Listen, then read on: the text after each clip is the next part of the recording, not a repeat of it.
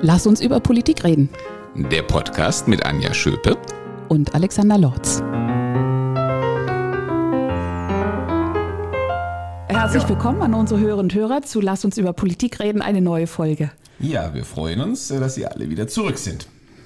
Ja, wir sind ja neu sozusagen bei Ihnen, lieber Herr Lorz. Ähm, ich bin Uli Jörges und ich äh, bin im Moment in Berlin und gucke in eine graue Landschaft raus, wo es den ganzen Tag schon vor sich hin Das ist wunderbar. Also wir gucken in eine äh, verhältnismäßig sonnige, verschneite Landschaft raus. Das ist dann vielleicht der Unterschied äh, zwischen Berlin und Wiesbaden. Aber ähm, Sie haben uns jetzt ja. sozusagen unseren nächsten Satz aus dem Mund genommen. Wir würden nämlich unseren Hörerinnen und Hörern sonst ankündigen, wir haben heute Gäste. Und zwar nicht nur einen, den haben Sie eben schon gehört. Nein, wir wir haben sozusagen, mhm. wir sind ja ähm, in gewisser Weise ein Paar als Gastgeber. Und heute haben wir auch ein Paar auf der Gästeseite, ein Paar, das auch schon das ein oder die eine oder andere Aufnahme zusammen gemacht hat. Wir begrüßen also ganz herzlich äh, Uli Jörges, der sich eben schon selbst ein bisschen vorgestellt hat, einer der, ähm, darf ich sagen, bekanntesten Journalisten ähm, in der Hauptstadt, ähm, viele, viele Jahre äh, beim Stern in leitender Funktion tätig und wir begrüßen, er hat sich noch nicht gemeldet, aber äh, wir dürfen ihn gleich willkommen heißen, ähm, Wolfgang Bosbach, ähm, auf der politischen Seite auch ähm, bekannt äh, durch viele, viele Jahre ähm, an herausragender Stelle in der CDU-CSU-Bundestagsfraktion, insbesondere als innenpolitischer Sprecher. Ja, ja danke mal, für die Einladung. Wenn die Sonne in Wiesbaden ist, kann sie nicht in Bergisch Gladbach scheinen. Also ich bin da, wo ich hingehöre, an meinem Schreibtisch. Ja, und er, ich muss mal ganz zu Anfang sagen, ich bin ja da unverdächtig, ich gehöre Ihrer Partei nicht an, aber ich finde, dass Wolfgang Bosbach schon seit mindestens 20 Jahren Bundesinnenminister sein sollte. Aber Angela Merkel wollte es nicht, aus Gründen, die ich nicht kenne. Und ich war aber immer von ihm überzeugt. Immer. Ein so. schöneres Kompliment kann man jetzt zum Entree nicht bekommen, oder, lieber Herr Bosbach? Ich bin ja sowas von berührt, ja. ja. Und wir, aber recht hat er. Ich kann es auch nicht widersprechen. Aber verpasste Chancen, äh, da kann man halt nichts dafür. Dann ist äh, Angela Merkel schuld, wenn sie das nicht erkannt hat. Was wir heute aber ja. auch als Novum haben, Alexander, das ist Podcast Meet Podcast. Denn ähm, Wolfgang Bosbach und äh, Christian Rach und eben auch Uli Jörges ab und zu einmal, wenn ich das richtig verfolge, sind erfolgreiche und kontinuierliche und sehr fleißige Podcaster, die Wochentester. Ja, ich bin der, ich bin der Müller sozusagen. Ich sitze immer auf der Auswechselbank. Aber wenn er eingewechselt wird, ist er nicht das zu bremsen. Das ist die Rolle des Jokers im, im Fußball wie im ja. Podcastgeschäft, merken wir. Und für die paar Hörer, die wir haben, die Ihren Podcast vielleicht noch nicht kennen, äh, gerne auch an der Stelle ein paar Worte dazu, was das für ein Podcast ist und äh, was man da bei Ihnen findet, wenn man einschaltet. Man findet eine bunte Mischung aus äh, aktuellem, aus, der, aus einem Rückblick. Also was war, wie war die vergangene Woche und äh, welche Themen standen auf der Tagesordnung. Natürlich überwiegend Politik, aber nicht ausschließlich.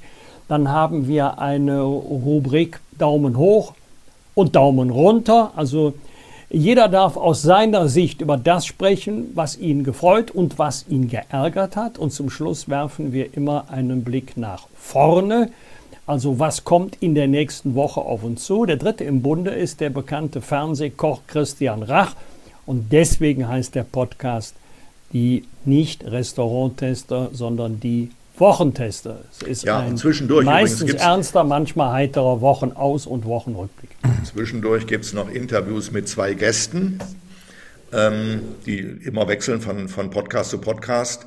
Ähm, aber die Hörerresonanz zeigt, dass die am meisten interessiert sind an dem, was die beiden Dauerteilnehmer dieses Podcasts zu den aktuellen Entwicklungen in Deutschland und der Welt sagen.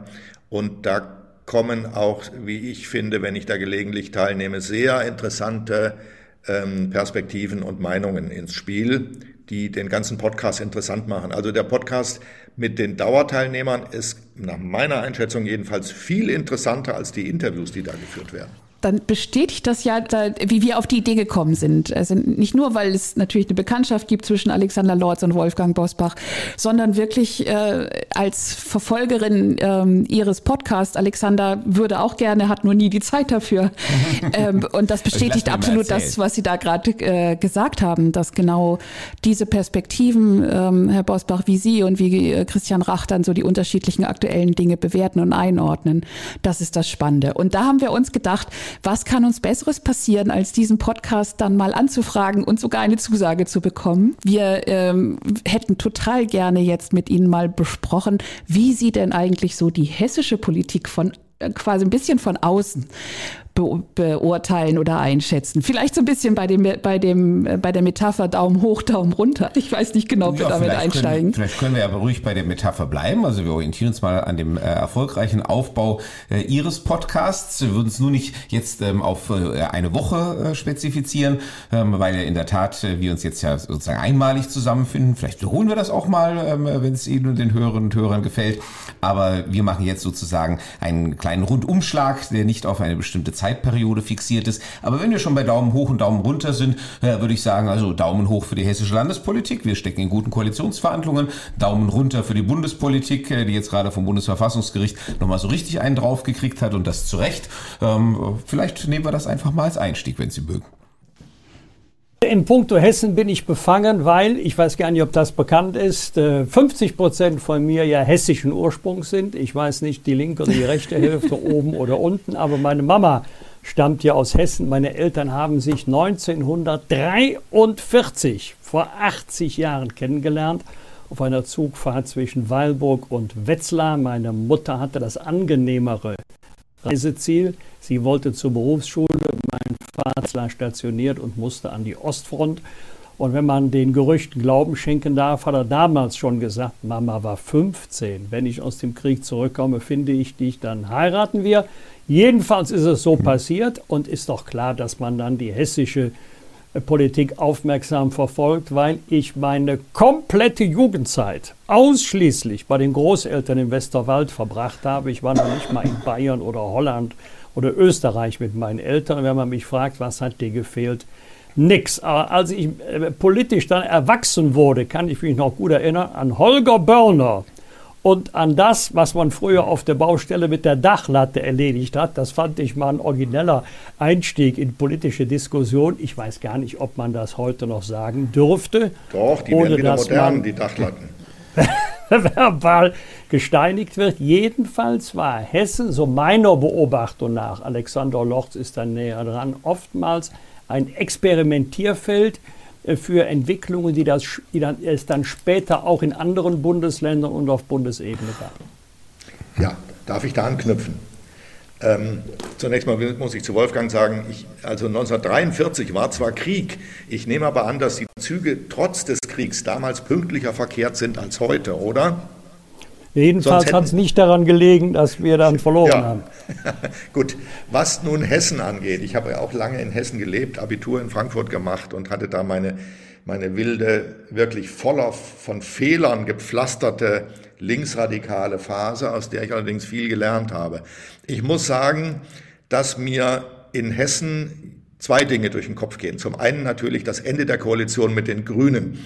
Und das ist, wie ich finde, keine hessische Angelegenheit, sondern das hohe Symbolkraft für die gesamte Bundesrepublik. Ich glaube, dass die Zeit der Grünen vorbei ist. Ähm, die Gesellschaft ist unglaublich durchgrünt worden in den vergangenen Jahren bis in die feinsten Kapillaren hinein. Und nun fängt es den Leuten an, langsam auf die Nerven zu gehen. Und ähm, es war Herr Habeck, muss ich sagen, der mit seinem ersten Heizungsgesetz äh, den Aufstieg der Grünen gebrochen hat. Und seither steigen die Grünen ja ab. Die lagen bei den Umfragen mal knapp über 20 Prozent. Heute haben sie noch ungefähr 14 und das ist möglicherweise noch nicht mal vorbei. Also es ist vieles vorbei. Auch das Gendern in den Medien nimmt ab. Also die Grünen haben keinen Druck mehr auf der Leitung. Ähm, ich habe ja in, in Berlin die ersten Folgen dieser, dieser grünen Welle erlebt Da hat ja der RBB, also das hiesige Rundfunk- und Fernsehprogramm, das schien aus meiner Beobachtung eine Art von Sprachstudio oder besser gesagt ein Sprachlabor eingerichtet zu haben, um ständig neue gegenderte Formulierungen zu erfinden. Da hieß es beispielsweise in der Abendschau des Fernsehens Mitgliederinnen und Mitglieder. ja, so ist das, wenn man Artikel nicht beherrscht. Kommt noch besser. Kommt noch, kommt noch besser. Gästinnen und Gäste. Und dann war nicht etwa von Politikern die Rede, sondern von Politikschaffenden. Denn das musste ja auch geschlechtsneutral gemacht werden. Also der grüne Trend ist nach meiner Beobachtung gebrochen. Und zwar nicht nur in Hessen, sondern überhaupt. Und ähm, das legt ein bisschen auch die, die, die Axt an die Wurzel der Berliner Koalition. Und der zweite Punkt, der mir mit Hessen durch den Kopf geht, ich habe gesehen, wie Volker Bouffier, als er noch Ministerpräsident in Wiesbaden war, ähm, im Bundesrat zu dem Thema gesprochen hat, was heute die ganze Politik durcheinander bringt, dass nämlich ähm, die Nebenhaushalte nicht gehen. Es gab, glaube ich, in Hessen ein Urteil des obersten hessischen Gerichts, das das verboten hat. Und Volker Bouffier musste das schon ausbaden. Und er hat damals eine Warnung ausgesprochen, tut es nicht. Und er hatte recht. Äh, es ist trotzdem passiert. Und insofern äh, muss ich sagen, ist Volker Bouffier heute für mich ein Mann in dieser Hinsicht mit ähm, prophetischen Fähigkeiten. So viel zu Hessen.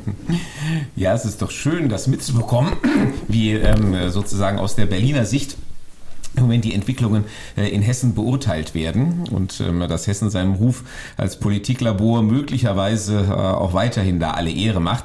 Ähm, aber eines äh, würde ich natürlich absolut teilen und das glaube ich auch das, was den Grünen hier in Hessen halt schwer zu schaffen macht. Ich meine, sie haben sich wirklich hier alle Mühe gegeben, als ähm, Realos eben zu erscheinen, die sie auch sind, ähm, und ähm, hier auch eine vernünftige, pragmatische Politik zu machen, sonst wäre es ja auch gar nicht zehn Jahre ähm, mit uns möglich gewesen. Ähm, aber in dem Moment, wo sie eben im Bund äh, an die Regierung kamen und äh, mal angefangen haben, all das wahrzumachen, was sie eigentlich immer auch schon angekündigt hatten, haben ganz offensichtlich ganz viele Menschen realisiert, äh, dass äh, sich das zwar auf dem Papier irgendwie ganz vielversprechend las, aber irgendwie in der Praxis doch äh, ganz andere Schmerzen verursacht.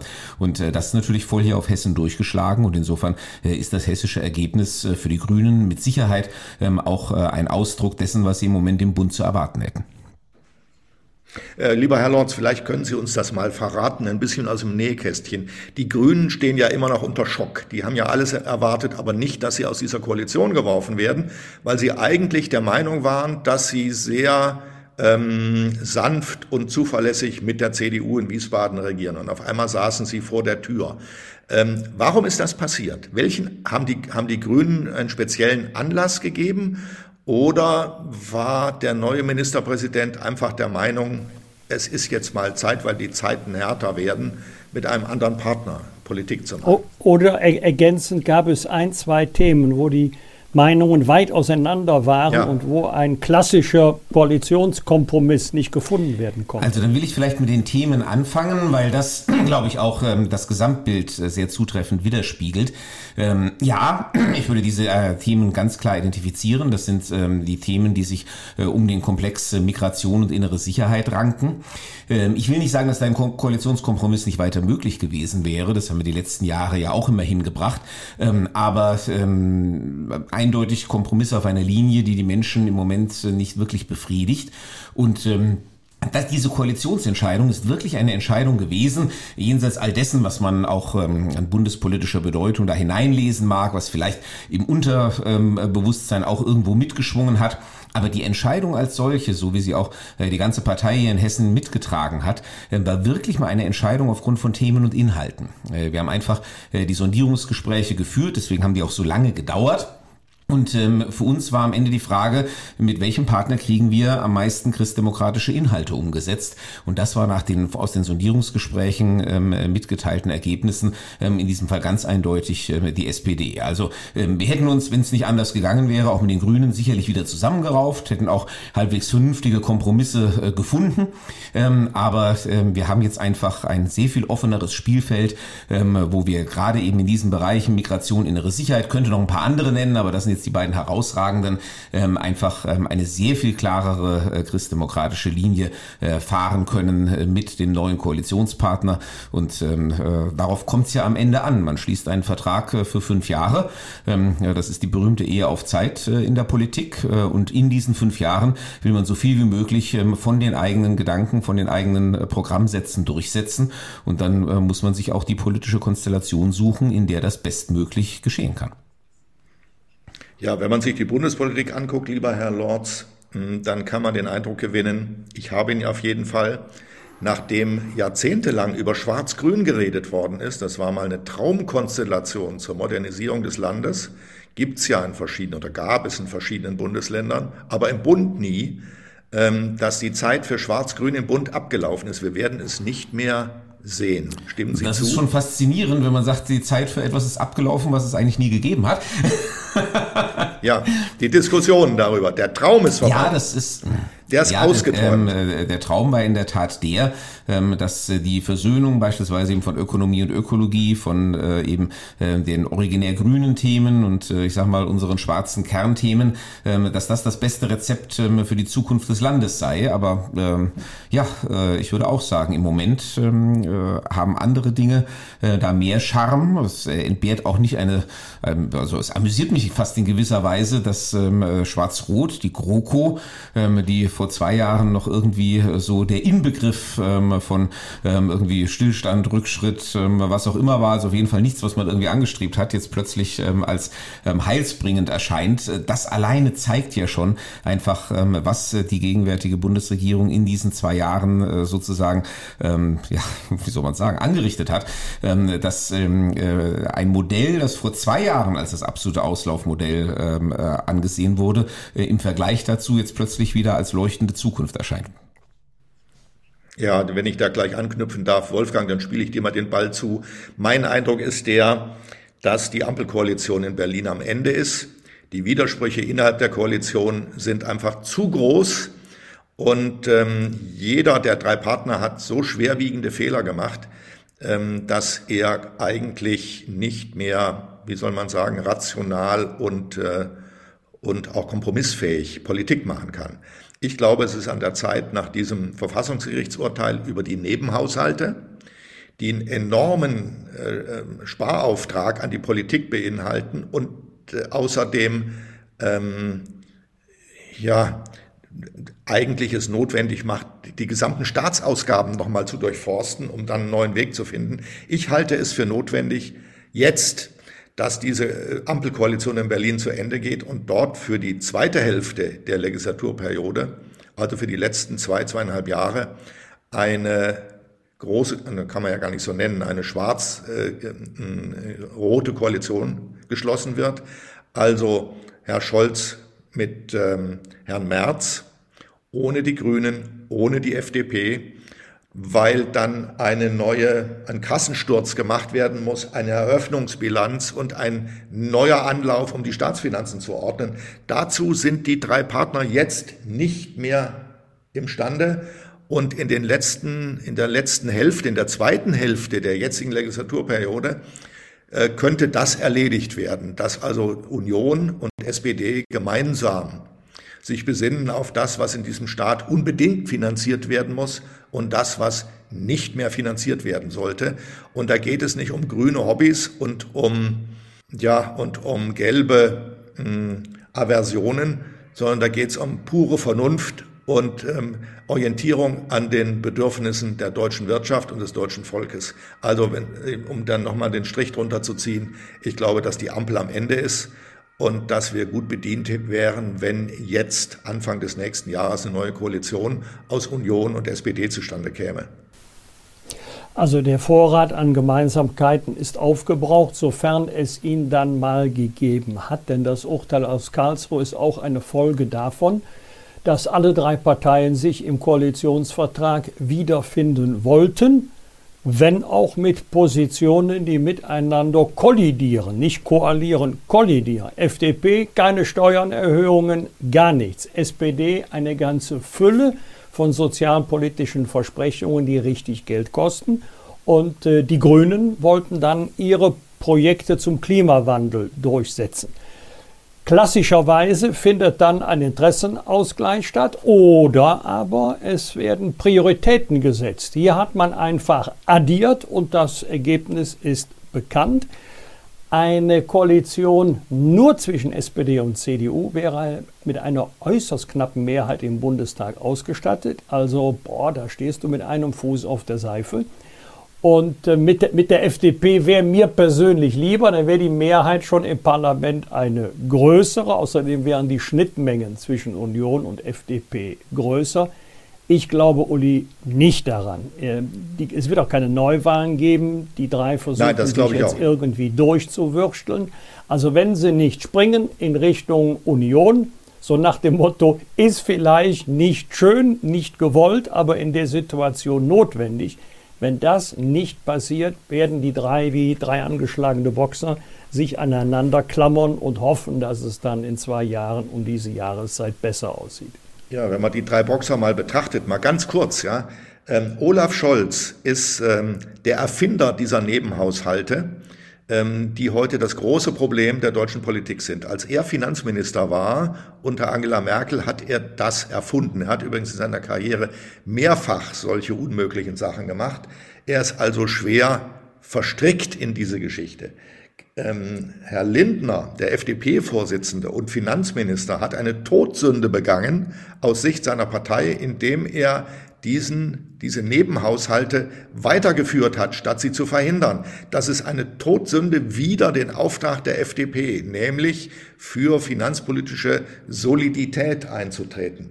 Und Robert Habeck, ich habe es vorhin schon kurz erzählt, hat die hat äh, den Aufwärtstrend der Grünen durch sein Heizungsgesetz gebrochen. Das war pure Hybris. Ich glaube, er war damals so besoffen von sich selbst, dass er gedacht hat, wenn er das durchbringt, in Deutschland flächendeckend die Heizungen umzustellen und auf Wärmepumpen zu modernisieren, dass er dann die Chance hat, Bundeskanzler zu werden. Das war eine Fehlkalkulation. Ich will damit sagen, alle drei Partner in dieser Koalition sind Verlierer im Moment. Verlierer vor den aktuellen Problemen. Und deshalb von solchen Verlierern erwarte ich keine Lösungen, sondern rumtaktieren und Überlegungen, wie sie den Kopf über Wasser halten. Und da wäre es mir lieber, wenn dieses Bündnis zu Ende geht und aus dem Stand ein anderes geformt wird. Und dann muss ich einfach sagen, als ähm, FDP-Vorsitzenden kann ich mir Herrn Lindner mit diesem ja, mit diesem Schandfleck auf seinem Hemd nicht mehr vorstellen. Würde ich aber da mal ein bisschen äh, Wasser ähm, in den Wein gießen, jetzt mal aus einer wirklich parteipolitischen, christdemokratischen Perspektive. Und ich bin gespannt, ob Herr Bosbach äh, sie teilt ähm, äh, wenn wir von diesen drei Boxern reden, ähm, für die CDU ähm, hat natürlich das Zusammengehen äh, jetzt mit einer Regierung, in der sie nach gegenwärtigen Mehrheitsverhältnissen ja der Juniorpartner wäre, unter einem Bundeskanzler Olaf Scholz und das nur für knapp zwei Jahre doch überhaupt keinen Reiz. Ich meine, das Ergebnis doch, man wird am Ende in die Mithaftung genommen, ähm, ohne ähm, wirklich äh, im Fahrersitz zu sitzen. Ähm, äh, also ähm, eigentlich kann doch die CDU sich äh, auf so einen Deal nur einlassen, wenn er äh, mit baldigen Neuwahlen verbunden ist. Oder was würden Sie meinen, Herr Bosbach? Ich stelle mal die Gegenfrage ein bisschen kess. Was wäre denn, wenn das Angebot käme und die Union würde sagen, nein, dann würde man ihr sofort den Vorwurf machen, dass sie in dem Moment, wenn Verantwortung auf sie zukommt, kneift, es wäre jedenfalls eine schwierige Lage für die Union. Es hat ja schon mal eine ähnliche Lage gegeben, als die FDP Anfang der 80er Jahre zu Helmut Kohl gesprungen ist und dann ähm, das Ganze wurde verbunden mit der Ankündigung von Neuwahlen, die dann wenige Monate später gekommen sind. Zur Beantwortung der Frage, hat diese Koalition, also die neue Koalition, die entstanden ist durch den Koalitionwechsel, eine ausreichende Legitimation. Genau, und eigentlich ähm, hat man da doch das historische Vorbild vor Augen. Also könnte man doch, ähm, äh, wenn das Angebot käme, äh, sagen, also ja, für ein Notfallprogramm äh, reichen wir die Hand, ähm, aber das muss eben zeitlich ähm, klar befristet sein und danach ähm, braucht, wer auch immer dann weiter regieren soll, ähm, einen neuen Wählerauftrag. Ja, das Problem ist nur, dass bei Neuwahlen Stand heute keiner der Ampelkoalitionäre einen Vorteil hätte. Ja, deshalb wird es sie auch nicht geben. Ähm, ich glaube, dass wenn es einen Koalitionswechsel gibt, der tragen muss bis zum nächsten regulären Wahltermin, 2025 also. Und die, die Frage, die wir jetzt berührt haben, äh, lieber Herr Lorz, das ist ja der übliche politische Zugang zu dieser Frage. Das ist nämlich der, der, der, taktische Zugang. Was bringt mir das? Oder was, was wird mir zum Beschwernis? Ähm, und was kann ich gar nicht? Oder was sollte ich? Ähm, mein Zugang ist ein ganz anderer. Ich glaube, dass die Menschen in Deutschland im Moment dabei sind, das Vertrauen in die Politik, ich gehe noch einen Schritt weiter, das Vertrauen in den Staat zu verlieren, weil so vieles nicht mehr funktioniert und das jeden Tag zu beobachten ist. Und in einer solchen Situation gilt der alte Spruch, der häufig gesagt wird und dennoch meistens nicht eingelöst wird, erstes Land, dann die Partei. Und ich glaube, dass eine Partei, die sich so verhält und sagt, okay, wir gehen in eine Koalition mit Olaf Scholz, und äh, bei der nächsten Bundestagswahl wollen wir ihn loswerden, denn dann wollen wir das Kanzleramt besetzen. Aber bis dahin wollen wir die enormen Finanzprobleme des Landes in den Griff bekommen haben. Und das können nur wir. Und wir werden dann in dieser zweiten Hälfte der Legislaturperiode auch den Finanzminister stellen und nicht die SPD. Und dann ist Herr Scholz schon also zur Hälfte entwertet. Und dann äh, wird es am Ende auch einzahlen auf die Union. So sollte man das, glaube ich, angehen. Aber Sie beschreiben ja im Prinzip auch jetzt die andere Seite des Problems. Ähm, wir haben ja faktisch eigentlich nur noch ein Jahr. Äh, um irgendetwas politisch zu gestalten, wenn wir vom regulären Bundestagswahltermin 2025 ausgehen. Ähm, äh, und in einem Jahr ähm, wird man ähm, von Lösungsansätzen für diese gewaltigen Probleme, denen wir uns gegenüber sehen, äh, wahrscheinlich noch überhaupt nichts zu sehen bekommen. Das heißt, man fährt eben ein solches Programm, aber ohne dass schon irgendwelche Effekte sichtbar wären und stellt sich dann vor diesem Hintergrund den Wählern. Da fände ich es ehrlich gesagt auch logischer zu sagen, also wir machen das, was jetzt unbedingt nötig nötig ist. Ähm, aber dann bitte brauchen wir einen neuen Auftrag für vier Jahre, weil wir brauchen einfach die Zeit, äh, um das alles vernünftig in Angriff zu nehmen. Gut, aber ich, ich bin der, völlig, völlig der Meinung von Wolfgang Bosbach, vorgezogene Neuwahlen wird es nicht geben, weil da gibt es fast nur Verlierer, da lässt sich niemand drauf ein, bis auf die CDU und ganz sicher die AfD, die will nichts dringender als Neuwahlen. Ich glaube, dass eine solche ich nenne sie jetzt mal Übergangsregierung, für die zweite Hälfte der Legislaturperiode nur eine Aufgabe hätte, zunächst mal, das Land stabil zu halten und den Haushalt in den Griff zu bekommen. Das allerdings muss sie leisten. Sie muss durchsehen, durchschauen, welche großen Positionen ähm, verzichtbar sind und welche unbedingt gehalten werden müssen. Also ich weiß nicht unbedingt, ich stelle es einfach mal als Frage, weil ich da selbst nicht genau entschieden bin. Ich weiß nicht, ob ähm, Deutschland für den amerikanischen Chipkonzern Intel 10 Milliarden geben sollte für ein neues Werk in Ostdeutschland. Ich meine, dieser Konzern verdient prächtig und da gibt die Bundesregierung 10 Milliarden. Das ist natürlich eines der Motive gewesen für Intel nach, äh, nach Magdeburg zu gehen. Aber ich bin nicht überzeugt davon, ob das richtig ist. Und solche Fragen müssten eben geklärt werden. Und wenn man der Meinung ist, wir wollen das weitergeben, wir wollen zu unserem Wort stehen, dann muss auf der anderen Seite ein Vorschlag stehen, wo man diese 10 Milliarden hernimmt. Und ähm, dann wird es spannend und das kann nur so etwas machen, ähm, so ein Gebilde wie eine Koalition aus den beiden ehedem großen Parteien. Die SPD ist es ja schon lange nicht mehr, die liegt im Moment bei Umfragen bei 14 Prozent und noch hinter den Grünen, die auch schon schwer verloren haben also aus SPD und Union. Ich, ich würde den Gedanken gern mal ein bisschen weiterspielen. Nehmen wir mal an, es käme so. Ähm, CDU und die SPD halt bis zu den regulären Wahlen ähm, versuchen, das Ganze irgendwie zu regeln. Was denken Sie, welche Rolle, welche Entwicklung haben wir zu erwarten und welche Rolle wird einnehmen die, die sonstige Entwicklung der Parteienlandschaft, also vor allen Dingen Fokus auf die Wagenknecht-Partei? Also, also ich traue der, Entschuldigung. Ja. Mach mal, Wolfgang. Ich traue der Wagenknecht-Partei durchaus zu, im ersten Anlauf die 5%-Hürde zu überspringen. Das wäre jetzt mal nach Lage der Dinge bei der Europawahl. 0,5 plus wird sie auf jeden Fall erreichen. Das würde dann auch wieder Geld in die Kassen spülen. Dann wäre man auch finanziell gut gerüstet für die Landtagswahlen, vor allen Dingen für die drei Wahlen in den neuen Bundesländern. Bei einer Bundestagswahl das hängt stark davon ab, wann sie stattfinden werden, denn die Wagenknecht-Partei, Bündnis Sarah Wagenknecht, hat ein ganz großes Problem. Eine Partei, die zu 110 Prozent auf eine Person zugeschnitten ist, muss jeder wissen.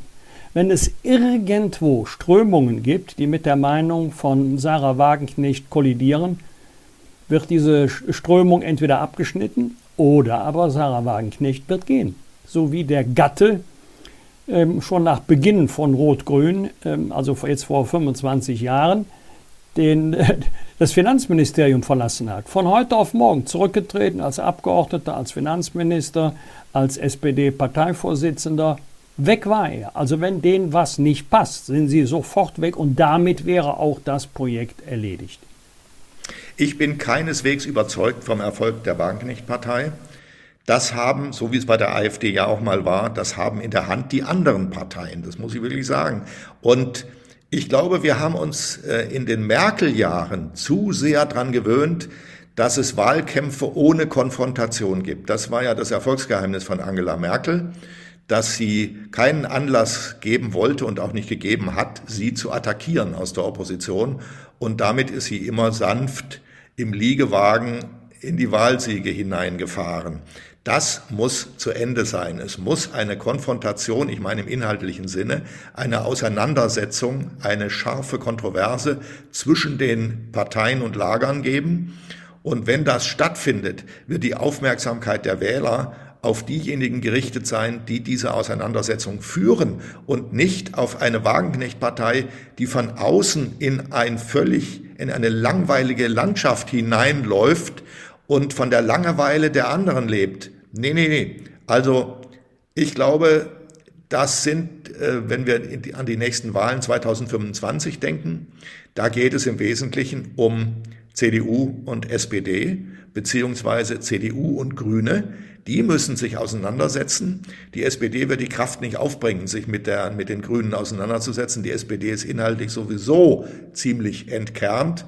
Und die einzige Partei aus der Mitte, die diese Auseinandersetzung liefern kann, ist die CDU. Also CDU gegen Grüne statt mit den Grünen irgendwie äh, auf ein Wohlfühlbündnis hinzulaufen. Das muss die Auseinandersetzung sein.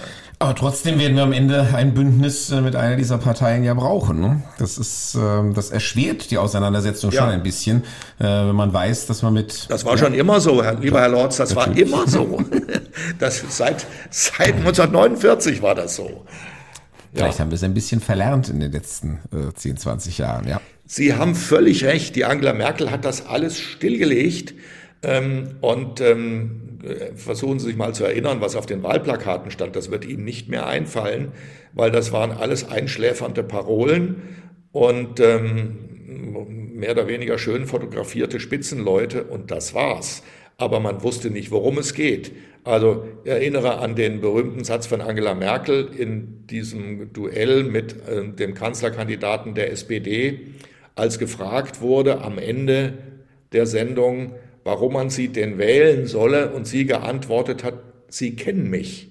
Also das hat ihr jede Antwort äh, überflüssig gemacht. Ich weiß, dass sie vorher bei der Vorbereitung auf dieser Sendung im Kanzleramt alles Mögliche überlegt hat, also vom christlichen Menschenbild, Sie, Herr Lord, Sie kennen das alles, was in der CDU mal so en vogue war, die ganzen, die ganzen alten Schnulzen hat sie da hin und her bewegt. Und da hat ihr eine Beraterin gesagt, wenn du das sagst, brauchst du gar nicht mehr anzutreten bei der Wahl. Und ein anderer Berater hat gesagt, Sie müssen da voll reingehen mit einer intelligenten Antwort. Und die lautet, Sie kennen mich. Also sie muss sich gar nicht mehr erklären. So, das war, sie hatte ja mal solche hm, lichten Momente, das hat sie zwar nicht erfunden, aber vorgetragen. Sie hat das übernommen und ähm, es war ja auch im damaligen Zeitpunkt ein ziemlich geniales Manöver, muss man sagen.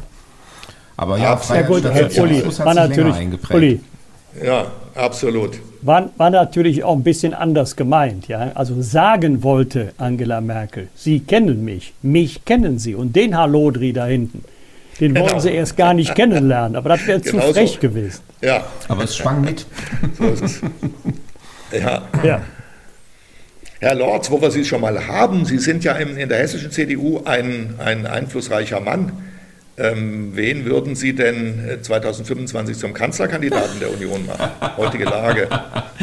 Das ist ähm, die äh, gefährlichste aller Fangfragen, ich weiß. ich finde die ganz harmlos. Ich finde die ehrlich gesagt Aber ganz harmlos. Ich, ich habe eine ganz schlechte Verbindung oh, im Moment. Ist, äh, gerade bei der Frage ist äh, Wolfgang Bosbach auf einem Ohr taub geworden. Die Frage war, ähm, wen machen wir denn für 2025, also wenn es äh, so weiterläuft, zum Kanzlerkandidaten, lieber Herr Bosbach? Ja, das habe ich genau. mitbekommen. Wolfgang, du bist doch ein freier Radikaler. Dir fällt doch die Antwort nicht schwer.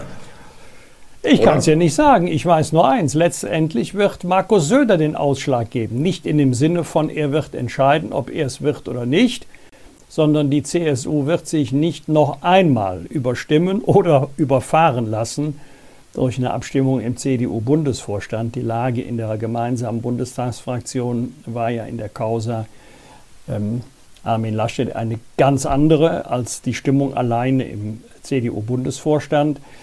Also wenn die, wenn die äh, CSU das mitträgt, dann tippe ich auf Friedrich Merz ganz einfach deshalb, weil er als Partei- und Fraktionsvorsitzender ein natürlicher Kanzlerkandidat der Union wäre. Ich möchte das unterstreichen äh, und ergänzen. Ich glaube, dass die Wende in der Politik, die wir im Moment erleben, hervorgerufen durch riesige Haushaltslöcher, die Frage unwichtig erscheinen lässt, wie denn ein Kandidat aus Düsseldorf oder Kiel oder München auf Wahlplakaten aussieht und ob er Frauen anspricht oder nicht anspricht, sondern die Frage ist, wem traut man zu, und das muss er vorher unter Beweis stellen, vor 2025, wem traut man zu, diese Probleme zu lösen. Dazu gehören ähm, klare Aussagen, Entscheidungen, die angeboten werden, und auch eine klare Sprache. Insofern, ich habe vorhin über die Merkel-Jahre gesprochen, wo nichts klar gesagt worden ist, ähm, als ähm, Friedrich Merz den aktuellen Kanzler als Klempner der Politik bezeichnet hat, habe ich mich gefreut. Wann haben wir zum letzten Mal ein solches Label präsentiert bekommen, ähm, das dem politischen Gegner, und zwar in einem vertretbaren Sinne, ähm, eine ja, einen Schatten anheftet, den er nicht mehr so einfach los wird. Ähm, da, da, da fällt, da, wer fällt einem da ein? Franz Josef Strauß. Ja, das ist aber Jahrzehnte her. Die Politik ist durch Merkel in dieser Hinsicht äh, frei von Kontroversen geworden. Das war auch die Bedingung für sie, um Wahlen zu gewinnen. Aber das kann nicht der Sinn von Politik sein. Politik heißt Auseinandersetzung, Zuspitzung, ähm, klare Argumentation.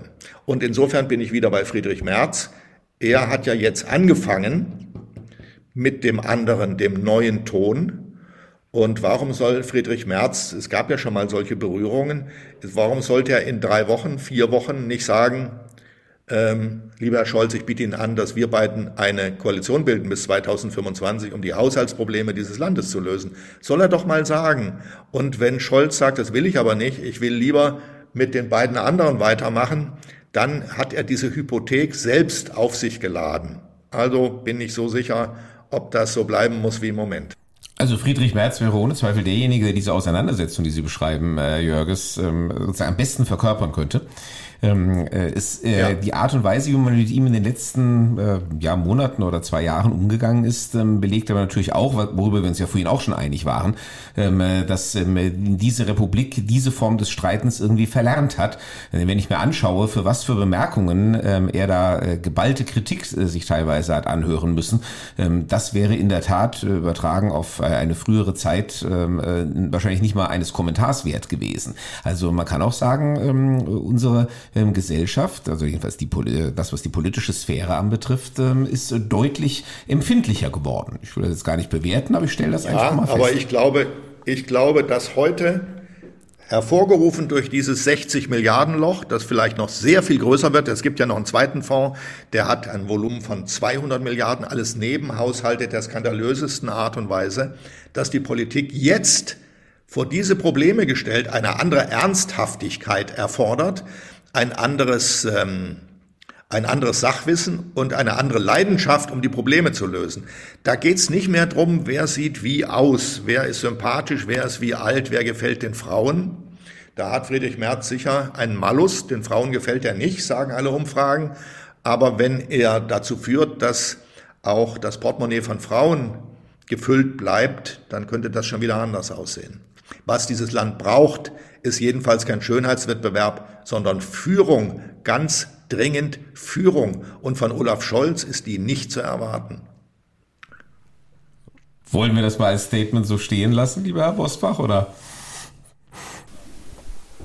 Nein, ich kann das nur unterschreiben. Friedrich Merz wird es als Kandidat schwerer haben, als wenn wir mal in Kiel oder Düsseldorf suchen. Ich ahne auch, was kommt, bin aber der festen Überzeugung, dass man damit die Menschen nicht mehr aufs Glatteis führen kann, dass sie keine Angst haben vor einem Kandidaten Friedrich Merz, dass es jetzt um ganz andere Fragen geht, sondern wer hat die richtige Ordnungspolitik, um die schwierige wirtschaftliche Lage des Landes plus die noch schwierigere Haushaltslage des Bundes äh, wieder auf sichere Beine zu stellen. Sehr richtig.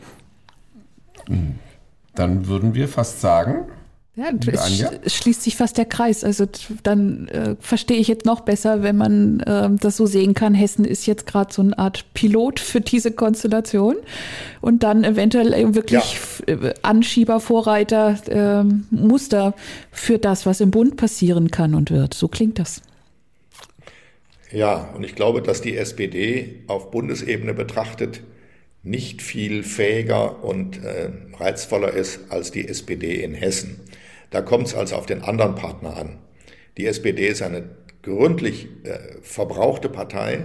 Die wird auch innerhalb der nächsten Jahre nicht wieder richtig auf die Beine kommen. Aber sie bringt halt immer noch durch Traditionswähler ähm, sozusagen die entscheidenden Prozente auf die Waage, die zu Mehrheiten gebraucht werden. Und in, diesem, in dieser Phase ihrer, ihres Schocks kann ich die Grünen nicht als Koalitionspartner empfehlen, weder der SPD noch der CDU. Ich finde den Gedanken, ich produziere den gerade so spontan, ich finde den Gedanken außerordentlich reizvoll, wenn wir uns in ein paar Monaten nochmal dieser Konstellation zusammenfinden und mal einen Rückblick ähm, auf ähm, unsere Voraussagen beziehungsweise eine, eine Neubewertung der Situation äh, machen würden. Was halten Sie davon? Das wäre doch ein schön. Ich weiß nicht, äh, wie man jetzt paar Monate genauer konkretisiert. In zwei, drei Monaten wird die Lage nicht eine grundsätzlich andere sein, aber in einem halben Jahr, in sechs, acht Monaten oh, durchaus. Dann wäre das doch äh, mein schönes Thema für einen Frühjahrspodcast. Ja, ich würde Ihnen vorschlagen, ich mache es ein bisschen früher, Wolfgang, Ende März, Anfang April, weil da ist, da, da haben wir die ganzen Schlägereien um den Haushalt 2024 schon erlebt, alle möglichen absurden Vorschläge und Blockaden und dann kann man mit frischen Erfahrungen über das Thema reden. Dann hoffen wir doch mal, dass diese Ankündigung unseren Hörerinnen und Hörern auch gefällt und sie sich schon darauf freuen, uns ähm, äh, wieder zu erleben in der dann erfolgenden Bewertung der neuen Situation. Und dann gucken wir mal, äh, was sich von all dem verwirklicht hat bis dahin, was wir heute besprochen haben. Also es wäre ja ein Wunder, wenn die in Berlin nicht auf uns hören Ja, die Vorstellung gefällt mir auch. ja. Aber dann können wir auch uns treffen und sagen, sind sie halt selber schuld. Also ich finde den Ausblick super. Ja, ja genau. Ja. Dann wissen wir, woran es gelegen hat. Also wir, uns kann keiner sagen, dass wir nicht drüber gesprochen haben. Wenn uns keiner zuhört, ist es deren Problem. Mhm. Dann finde ich eine wunderbare Aussicht. Ähm, und ich bin ganz sicher, dass unsere Hörer das sehr spannend finden werden, wenn wir das genauso machen. Wir lassen Sie aber auch wissen, was wir als Feedback dazu bekommen. Und dann sagen wir an dieser Stelle ganz herzlichen Dank. Ja, ähm, von mir auch. Ja, vielen Dank für die Einladung. Es gab für die Hörerinnen und Hörer wichtig zu wissen, weder Kaffee noch Kuchen, aber ein nettes Gespräch. Wenn wir uns das nächste Mal in Präsenz zusammenfinden, verspreche ich Ihnen noch Kaffee und Kuchen, lieber Herr Bosbach. Das wollte ich gerade fragen. Wo ist denn Ihr Wahlkreis? Äh, in Wiesbaden selbst. Ich bin äh, tatsächlich, ähm, äh, ich stamme tatsächlich hier aus der Landeshauptstadt. Ich bin hier zwar nicht geboren, aber seit meinem neunten Lebensjahr ähm, hier aufgewachsen und mein ganzes politisches Leben hier verbracht. Und ähm, deswegen habe ich jetzt auch konsequenterweise den Wiesbadener Osten als Wahlkreis genommen. So, das ist, hört sich ja prima an. Also wenn Sie uns beide mal einladen nach Wiesbaden in irgendeine nicht allzu große Halle, aber eine Halle sollte es schon sein. Und wir reden dann mal über die anliegenden Sachen und zwar ein bisschen intensiver, vielleicht auch länger, als wir es jetzt getan haben, könnte für die Bewunderer von Herrn Lorz doch ganz reizvoll sein, Sicher. oder? So die Rhein-Main-Halle. ja. Wir gucken mal, was sich so noch äh, so im Angebot befindet, aber es wird uns was Gut. einfallen. Gut. Aber da kommen wir doch sehr gerne drauf zurück. Ja, da ja. freue ich mich auch drauf. Dann sagen wir für heute, jedenfalls zu unseren Hörerinnen und Hörern, Ähm, erst einmal, äh, ja, äh, tschüss und äh, bis zum nächsten Mal. Hören Sie wieder rein, wenn es heißt, lass uns über Politik reden.